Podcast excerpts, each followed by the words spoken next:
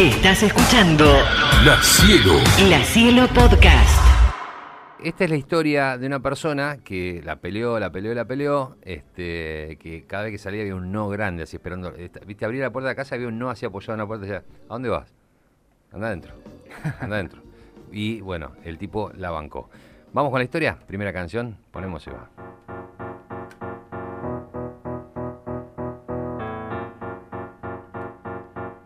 Les vamos a contar un poco la historia de el queridísimo y conocidísimo Moby, músico que adopta ese nombre por eh, la novela que había escrito su tío tatarabuelo, que había escrito Moby Dick, aquella novela, pero bueno, nada, él se puso Moby y quedó por ahí.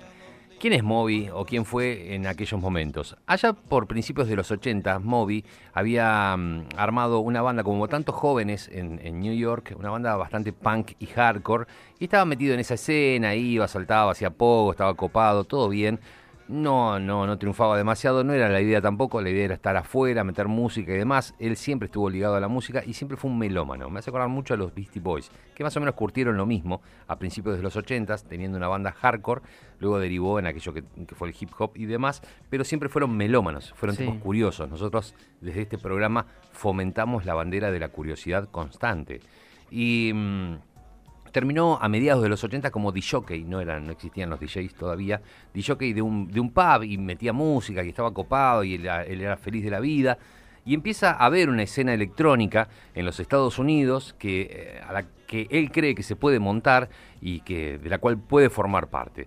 Entonces, en el principio de los 90 graba algunos singles, este, trata de posicionarlos, no le va demasiado bien, pero bueno, ahí estaba él, entendiendo que también las cosas eran así. Hay mucha historia electrónica, parece que la electrónica solamente viene de Europa o ocurre en Europa o es reconocida en Europa, pero bueno, hay mucha escena del house de Chicago o de la electrónica de Detroit. Es cuestión de ir y chusmear porque son escenas que funcionaron y que dejaron mucha marca.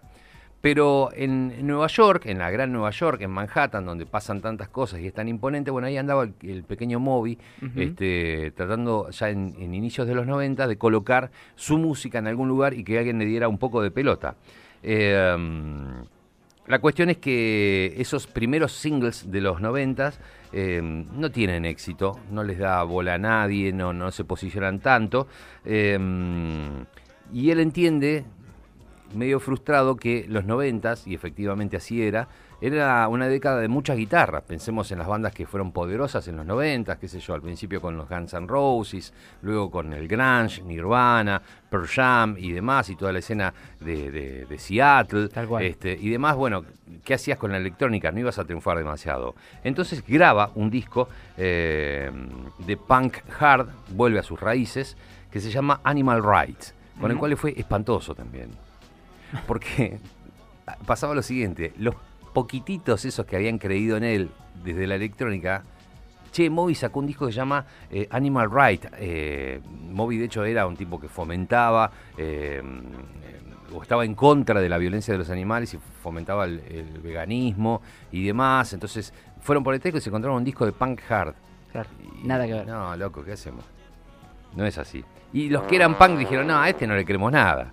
Si este hacía música electrónica. Entonces no pegaba, no daba pie con bola, era imposible. Bueno, eh, en aquel momento sale de gira, porque a él no le importaba nada, este, sale de gira y llegó a tocar de, de telonero de Soundgarden. Eh, pero bueno, le tiraban con cualquier cosa y no le iba bien. Pero bueno, ahí estaba con fans electrónicos desilusionados, con fans hardcore punk desilusionados también y con gente que le arrojaba cualquier cosa. Eh, ya a fines de los 90 el tipo toca fondo. Ya estaba liquidado, ¿no? Estaba realmente liquidado y como oficialmente acabado, era, olvidable. Sí. Este, mm, pero digamos que un buen artista o alguien que, que tiene esa llama del talento capitaliza el golpe. Y como decía yo hoy más temprano, lo capitaliza tal vez desde el lugar de saber lo que está haciendo o hay algo adentro que está ocurriendo mientras estás deprimido o hundiéndote en el alcohol como hizo él eh, a fines de la década del 90. La cuestión es que se encierra en su casa en Nueva York, en su departamento en Nueva York. Él ya tenía un estudio de grabación y empieza a grabar canciones. Y a dejar que la cosa fluya. Nos pasa a todo el mundo, por lo menos cuando vemos que el mundo nos dice que no, que la vida nos va mal, bueno, ¿qué, ¿o qué te recomienda alguien que te quiere? Haz algo que te guste. Claro. Ocupa la cabeza en algo. No te quedes ahí. Ocupala en algo. Bueno, pero en realidad a mí me gusta, no sé, hacer avioncitos de madera. Hacelos, loco. No pasa nada, hacelos. Después vemos dónde los metemos. No importa. El tema es que en este momento, que todo te va mal, vos tengas la cabeza ocupada en algo. Bueno, él le gustaba hacer música. Entonces se empezó a ocupar en ese departamento en Nueva York a hacer música. Y como te dije hace un rato, él era melómano. El ser melómano te lleva a escuchar de todo Tal cual. y apreciar de todo y podés ir desde folclores eh, regionales, canciones típicas, música vieja, lo que sea. Graba más de 100 canciones en ese estudio. Más de 100 canciones. Había muchísima creatividad ahí dando vueltas. Y él además toca casi, sí, más poner ca- 30 instrumentos. Entonces, entre lo que tenía, el sampleo de canciones que él había encontrado de su lugar de melómano, las bases que él grababa tocando la batería, la guitarra que le ponía, el bajo que le ponía, él cantaba encima de los samples que tenía y demás, todo, todo ese, ese Frankenstein musical tenía que ir para algún lado. Bueno, la cuestión es que lo contratan, le contratan y le compran el disco, eh, se lo envían a, a críticos, pues dijeron, che, pará, este es el pelado que hacía punk, que después hizo electrónica, que después Sí, hizo sí, punk sí. de vuelta. Sí, sí, es ese. Bueno, ok, a ver, ¿qué pasa? Grabó un disco nuevo en el 97-98. Bueno, los críticos lo destrozaron. No, man.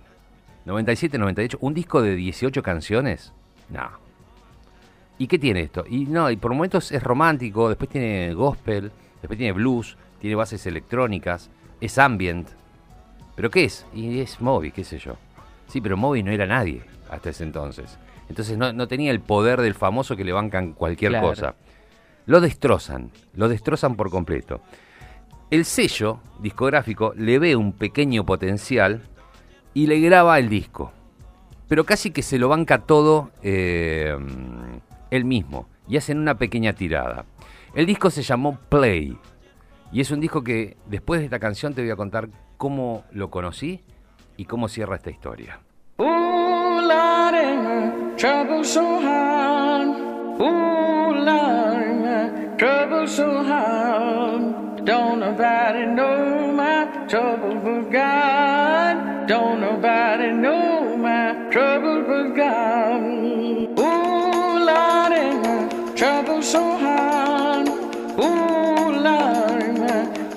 Trouble so hard. Don't nobody know my trouble but God. Don't nobody know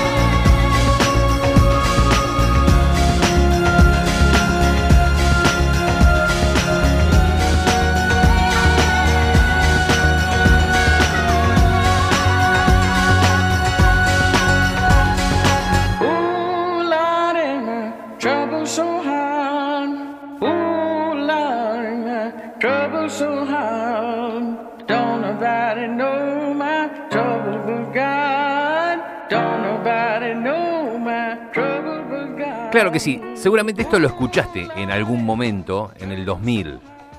Eh, no digo que curtías esta música, nosotros en este programa tenemos oyentes que son súper abiertos musicalmente, tenemos otros que son más conservadores, que les gusta un estilo y van por ahí, o les gusta una banda en particular y demás, pero esto llegó a ser masivo y sonaba en todos lados.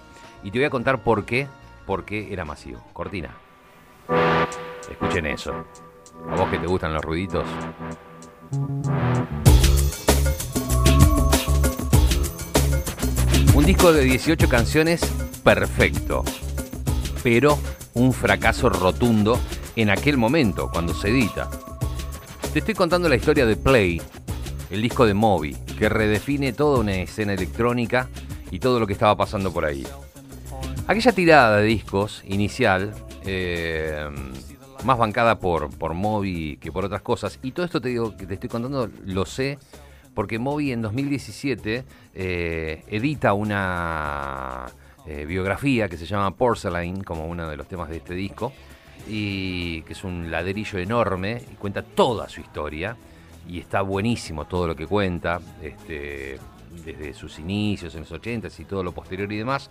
Y este disco se reedita en vinilo eh, en 2018, en dos vinilos color turquesa transparente, que son nada, una pasada increíble.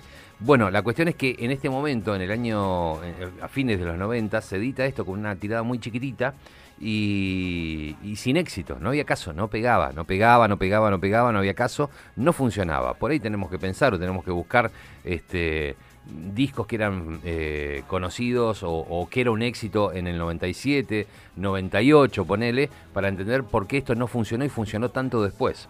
La cuestión es que te voy a decir qué es lo que pasó en ese momento. Ante semejante fracaso, este, que no vende y que había que asumir la derrota, una derrota más en la vida de Moby, este, para ganar algo de guita, eh, estaban con, con unos problemas increíbles de, de- de edición. ¿Por qué?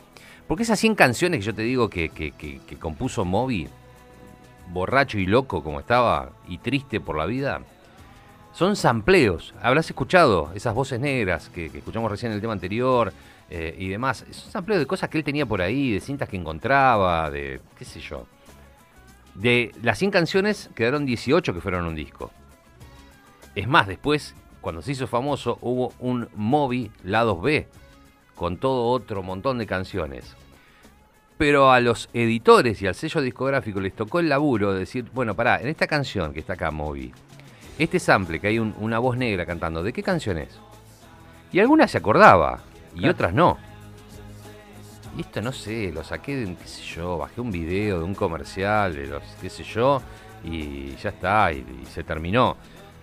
Ah, bueno, y, no, y bueno, tenían que rastrear y además que te aprobaran, ¿no? A quienes pertenecían esas voces que se podía usar, que lo usara alguien que no era famoso. Tal cual. Bueno, por eso hubo, hubo canciones que hubo que sacarlas, otras que hubo que reformularlas y demás. Y una tirada cortita de disco. Pero una vez que tiran esos discos, que se hacen, que esos discos están por ahí dando vueltas, ocurre que no funciona, como te decía, y que el manager que tenía Moby, que era un tipo que lo quería mucho, le dice, mira, Moby, la verdad que la fama no te quiere iluminar, olvídate, pibe, no es para vos. Vamos a hacer algo, vamos a ganar un poco de guita, un poquitito de plata por lo menos. Vamos a salvar los premios. Vamos a licenciar este disco Sí. a muy baja guita. ¿Qué es licenciar este disco a muy baja plata? Es decir, lo ponemos y si alguien lo quiere usar para algo, que, que le sea accesible. Es decir, eh, había un programa de televisión que quería usar de cortina, De cortina un tema. tal tema, bueno, así le van por este que está bueno y tiene cuesta barato. poca guita. Todo eso ocurre en Europa. ¿Sí? Sí. Entonces en Europa el disco empieza a ser usado para películas, Claro. comerciales, programas de radio, programas de televisión. Y Moby no tenía ni idea. Pero la plata estaba llegando, pero él no tenía ni idea. Él estaba borracho y triste mirando la tapa del disco Play. Hasta que en un momento alguien dice, che, escúchame, loco, em, acá llegó una nota. ¿Y qué dice la nota? Vos grabaste el disco Play, ese que está saltando así, que sos pelado, que está saltando en la tapa. Ese sos vos, ¿no? Sí, sí, sí, sí, soy yo. Está bien, bueno, ¿te querés sentar? Porque tengo una noticia para vos. Este, esta es la noticia. Tu disco es número uno en el Reino Unido.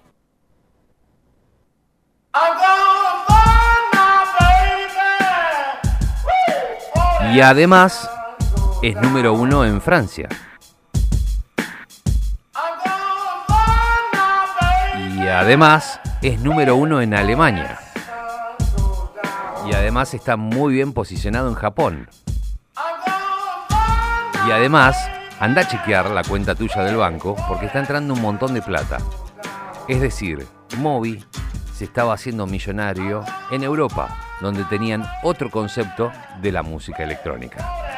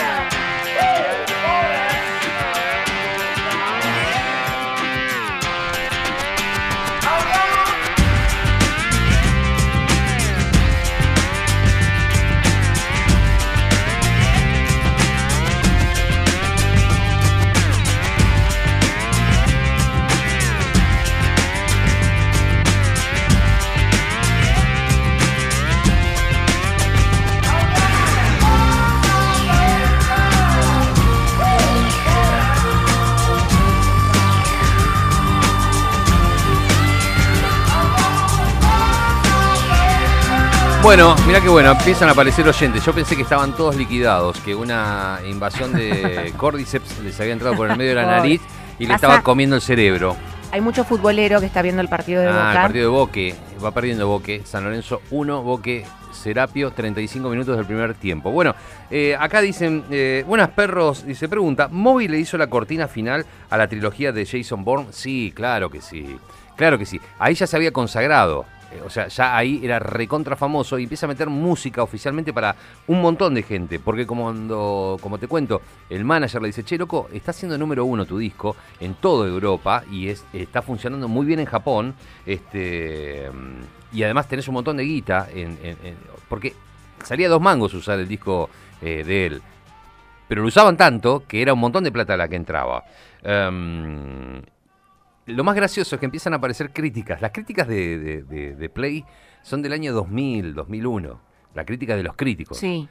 Pero el disco salió en el 97, 98. Pero como, Tardaron ni, un poquito Ni en siquiera. escucharlo. No le ni si- lo habían criticado, nada. No, no, no. Ni siquiera se habían tomado ese laburo. Eh, la cuestión es que este disco de, di- de 18 canciones está buenísimo, suena recontra bien. le- le- hizo algo, no es novedoso lo que hizo, pero en un punto sí, porque el sampleo de canciones y demás eh, lo podemos pensar en, en aquella escena hip hopera de, de fines de los 80, y, eh, perdón, de fines de los 70 y principios de los 80 con el hip hop Sí. y demás, cuando empezaban a samplear otras cosas para hacer las bases, etcétera, etcétera, y toda la música negra hip hopera que sampleó un montón de cosas. Bueno, pero en este caso lo estaba haciendo Moby, este, yendo a la música negra, porque acá tenemos gospel, tenemos esas voces que escuchamos, que son tan pegadizas, con las bases electrónicas.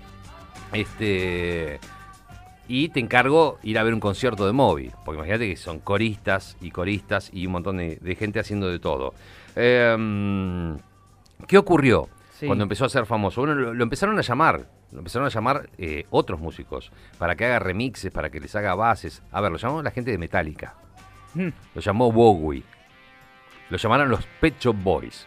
Ya está, Pegado. ya está. ¿Podrán? este. Y se vino una gira enorme eh, y era el chico de la tapa, el muchacho del momento, Moby, que hasta hacía unos meses atrás estaba en su departamento neoyorquino pasándola realmente mal, sintiéndose un idiota y un fracasado, porque había tenido una década del 90 de, 90 de absoluto fracaso. Eh, a ver, a ver, a ver, ¿qué tenemos por acá? Perro, eh, ¿colaboró con YouTube también? Sí, sí, claro que sí. Bueno, en, ese, en esa época lo llamaban para todos, todos lados. Eh, a ver, a ver, a ver, tremenda historia, nos dicen por acá, muchas gracias. Eh, ¿Tenemos audios? A ver. Dale, a ver, ¿Cómo escuchamos. anda la banda? ¿Todo bien? ¿Qué haces, Creo nene? que en el Movi, Movi Play está ese Why Do My Hair, algo así es el tema. Sí. Que tiene un coro que parece un flaco el que canta, es una niña. Es tremendo el coro que hace. Tremendo. Bueno, entiendan el inglés mío que es monstruoso. la tenemos ahí, ahora la vamos a poner. Era ese, ¿no? Sí, sí, sí, sí, sí. Ahora, Es ahora, espectacular. ahora- ahora vamos a salir un cachito con esa canción Why Does My Heart Feel So Bad. Este, es, esa canción. Bueno, eh, es como que se dio cuenta eh, el mundo o la escena que quedaban buenas esas voces de gospel, de folk, de soul negro, con bases electrónicas modernas y, y esta cosa así como de, de- de loop constante y que funcionaba. Un audio más, a ver. Perrito, me encantaba esta música, me encantaba muy, pero mm, tiene una acusación muy grave. Eh, esto es cierto, nunca se terminó de corroborar. Eh, creo que Natalie Portman sería la involucrada. Esto es así, nunca quedó stand-by, nunca se chequeó, nunca fue a juicio, quedó solo una acusación, ¿sabes algo del tema? No, la verdad que no sé de qué me estás hablando. No ¿Acusación de qué tipo? ¿De algún tipo de acoso? La verdad que no lo escuché nunca. Sí sé que tuvo algún problema con Eminem en algún momento de él, de, que, de rivalidad, de, de decirse cosas y medio que se agarraron en una entrega de premios y no me acuerdo con quién más. Pero no tengo recuerdo de esto otro que me decís vos. Este, a ver, a ver, a ver qué dice por acá Perrin. No olvidar la música de Jason Bourne. No nos olvidamos, Fabri. Lo, dijimos hace un ratito. Este, que forma parte también de, de los momentos que él ya era alguien famoso y lo estaban llamando para, para meter para todo.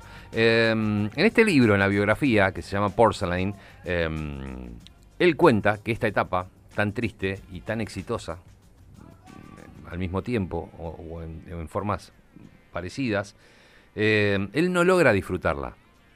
Porque se había sentido tan humillado por la escena musical Sí. eh, que estaba muy alcoholizado durante mucho tiempo. Y dice, yo hubiera querido estar de otro modo, de otra forma de, de salud para, para poder pasarla bien y disfrutar eh, esto que tanto había buscado. Es verdad que después se compone, se endereza este, y puede apreciar la victoria, pero en el momento claramente no fue así. Este disco que, insisto, mezcla soul, gospel, funky, blues este, y abre la electrónica también a millones. Mucha gente que por ahí la electrónica le resultaba distante o no había caso, este disco empieza a funcionar un montón. ¿Cómo lo conocí yo que te dije que te iba a, contar? Eh, ¿Se acuerdan que en una época existían las revistas? Bueno, eh, yo compraba mucho las revistas que tenían que ver con, con la música y demás, y a veces me traían revistas de Europa. Y, y las revistas de la década del 90, seguramente de la segunda etapa de los 90, traían CDs muchas veces, sobre todo las de fin de año que te traían los, los cortes de difusión de ese año, o a qué prestarle atención, o bandas nuevas. o- bueno, en el revoleo, en una de estas revistas europeas, a mí me llegó un CD que tenía un montón de música y tenía Natural Blues este, de Moby metido ahí en el medio. Y yo cuando lo escuché dije, esto es increíble. Y me quedé con el que esto es increíble, pues no había una nota para leer, no había nada, no había Google, no había un carajo. Entonces me gustó un montón. Y mucho tiempo después, o por lo menos un par de años después, eh, encontré ese CD que decía Moby, este, Y fui por él y claramente me encontré Natural Blues y me encontré un montón de, de música que, que- que es fantástica. Y es el disco que, como te digo, redefinió una historia, redefinió una escena musical, le hizo ganar el respeto de músicos y de críticos y hizo que sea un tipo querido y solicitado por muchísima gente. Tenemos un montón de música este, que, que metió Moby a lo largo de, de su carrera. Está la que decía recién Gus, era este, White Does My Heart Feel So Bad. Poner un cachito, así la... Ahí está. Mira qué clima, cómo te lleva ahí. Nada que ver a lo que estaba sonando. No, no, no, no, es un disco divino, ¿eh? Divino. ¿La vas a cantar? No, no, iba a decir que después la- esta parte así como tan tranqui entra eh, electrónica tum, tum. divina, digamos. Why does my heart Sonido de púa. feel so bad? So bad. Why does my soul Bueno, sí, la iba a cantar. ¿Viste cómo se escucha el soplido de la grabación que entra?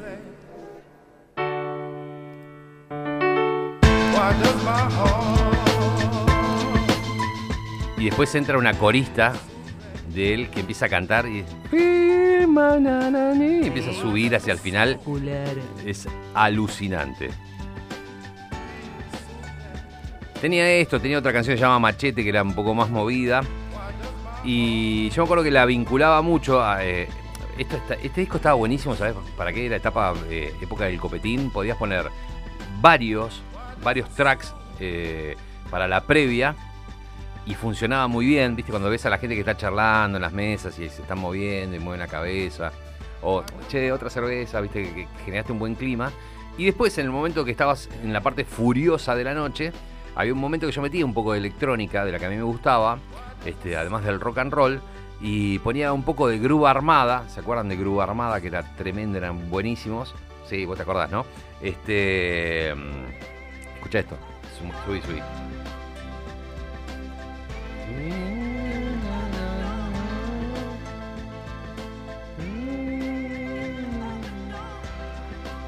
Divino este disco.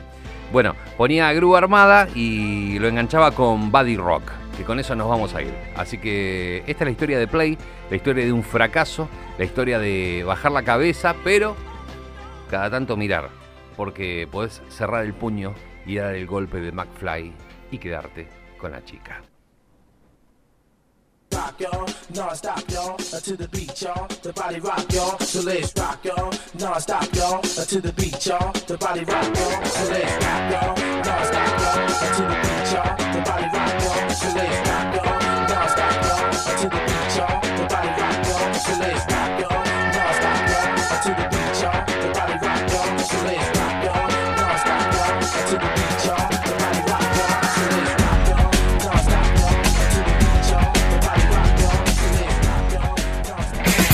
La Cielo.